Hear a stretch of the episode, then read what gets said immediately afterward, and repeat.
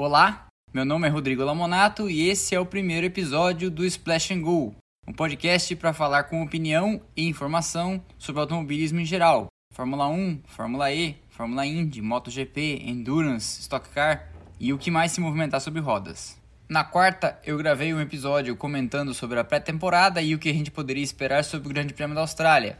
Na quinta, eu gravei um episódio comentando sobre o cancelamento do Grande Prêmio da Austrália, que seria disputado nesse final de semana em Albert Park, toda a polêmica envolvendo a demora da Fórmula 1 em divulgar um comunicado oficial desmarcando o Grande Prêmio, quando todas as grandes categorias do automobilismo mundial, ligas de basquete, hóquei, futebol, futebol americano e beisebol já estavam cancelando seus eventos e a categoria máxima do automobilismo mantinha aí a sua postura de tradicional insensibilidade quanto a grandes questões de comoção mundial. O cenário atual é de cancelamento das quatro primeiras etapas do campeonato, a saber, o Grande Prêmio da Austrália, a próxima etapa no Bahrein, posteriormente a estreia do Vietnã e o Grande Prêmio da China, que também já estava constando no calendário oficial como adiado. Ninguém acredita nessa história de adiamento do Grande Prêmio da China, e muito provavelmente não haverá essa quarta etapa, como não haverão nenhuma das quatro primeiras.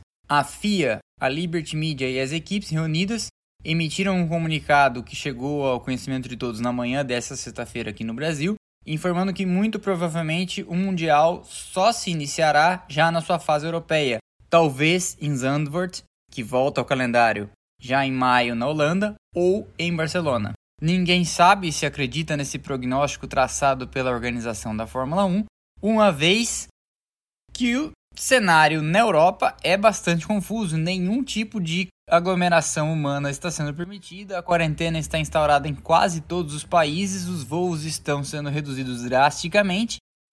E todas as ligas esportivas estão com suas atividades paralisadas.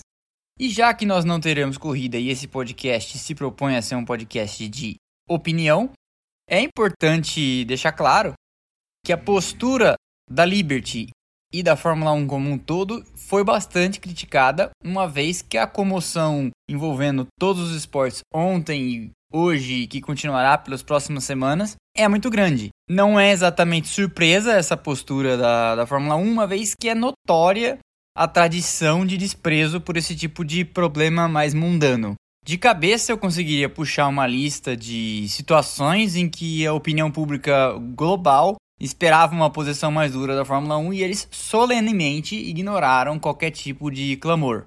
O primeiro que me vem à cabeça é o Grande Prêmio da África do Sul de 1985, o país sul-africano vivia o regime do apartheid nos seus momentos mais sombrios e repressores, estava à beira de uma guerra civil e a comunidade internacional pedia aos governos sanções contra o regime sul-africano, dadas as enormes e clamorosas violações dos direitos humanos e questões raciais de direitos civis na África do Sul. A Fórmula 1 ignorou solenemente esses pedidos e acabou efetivamente correndo o Grande Prêmio da África do Sul de 1985 em território sul-africano no circuito de Kyalami. Diversas foram as posturas de repúdio a isso que aconteceu, inclusive é, na época as equipes Ligier e Renault francesas não mandaram seus carros e pilotos para a disputa da corrida. A Marlboro pediu que a McLaren retirasse os seus patrocínios e seus logotipos do carro, uma vez que a equipe inglesa decidiu correr. E ainda assim, o Grande Prêmio foi realizado e é célebre a frase de um dirigente que disse que o governo francês não pagava suas contas.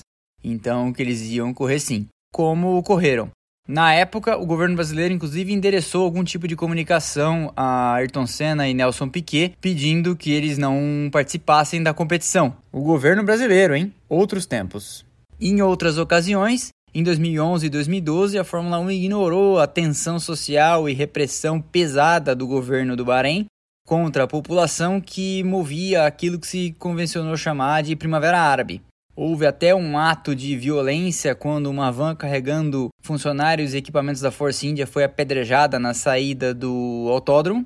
E o time decidiu abandonar as atividades no meio da sexta-feira, participando apenas do primeiro treino livre. O pessoal da Force India, que hoje é a Racing Point, acabou correndo mas a fúria da Formula One Management, a FOM, foi tão grande que, que eles correram a classificação e a corrida no domingo e a televisão simplesmente não os mostrou.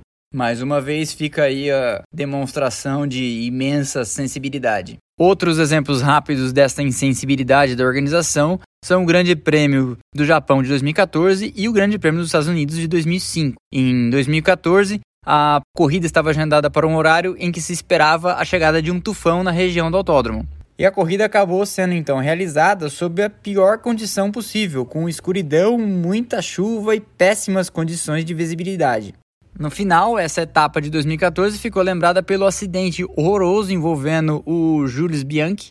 O jovem piloto da Marussia escapou da pista e acabou atingindo um trator de resgate que havia sido autorizado a entrar na área de escape. Na volta anterior, Adrian Sutil da Sauber havia cometido um erro e ido parar na barreira de pneus, por causa dessas condições ruins. Bianchi pouco pôde fazer para evitar o acidente, atingindo o trator pela traseira. O jovem piloto francês acabou morrendo depois de definhar um ano em coma. Sem vítimas do Grande Prêmio dos Estados Unidos de 2005 foi aquele famoso do grid de seis carros.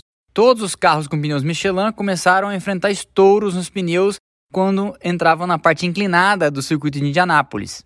A fábrica francesa começou a recomendar então que todas as equipes que utilizavam seus pneus não corressem o Grande Prêmio dos Estados Unidos daquele ano de 2005. Muito se discutiu ao longo daquele final de semana e a decisão da Fórmula 1 como um todo acabou sendo, como sempre, a pior possível. Eles decidiram manter o calendário e todas as equipes que usavam pneus Michelin deram a volta de apresentação e apontaram os carros na direção dos boxes e entraram, não alinhando no grid. A largada foi dada com seis carros, duas Ferraris, duas uh, Minardes e duas Jordans, e a corrida se realizou com seis carros. As cenas do público americano indignado com aquele espetáculo patético ficaram famosas e ali provavelmente a Fórmula 1 teve o seu momento mais baixo justamente no seu mercado mais desejado. A Fórmula 1 tentou muitas vezes emplacar nos Estados Unidos e esse tipo de comportamento acabou não ajudando a construir a imagem que ela gostaria. A crítica que se faz é: o que espera uma categoria que gostaria de permanecer relevante ao ignorar um clamor global dessa proporção? Num mundo em que o público jovem compra cada vez menos carros e num mundo em que o transporte individual é cada vez mais considerado vilão nas grandes cidades, uma postura dessas é muito anacrônica. Muitas das vezes me parece que a organização é composta pelos tiozões do pavê, o que não deve ser totalmente errado. Porque quando adia-se esse tipo de decisão até o limite do irresponsável, para o consumidor de Mercedes, Renault, Johnny Walker e todas as marcas que anunciam na categoria, fica a sensação de que elas endossam essa postura insensível e irresponsável. Talvez fosse o caso dos tiozões do pavê refletirem sobre o tema. Porque se para os tomadores de decisão, aí incluindo a Liberty, a FIA, as montadoras e todos os patrocinadores envolvidos, são indiferentes ao tema, seria interessante levar em consideração que o público que eles gostariam de cativar para permanecer relevante e existindo no futuro pode não ser tão indiferente assim. E esse é o primeiro episódio do Splash and Go. Enquanto nós não tivermos corridas, eu vou seguir com episódios semanais, sempre às quartas-feiras, com conteúdo de atualização das notícias do esporte a motor no que houver esporte a motor nesse ano de 2020, e aos domingos um pós-corrida comentando os resultados.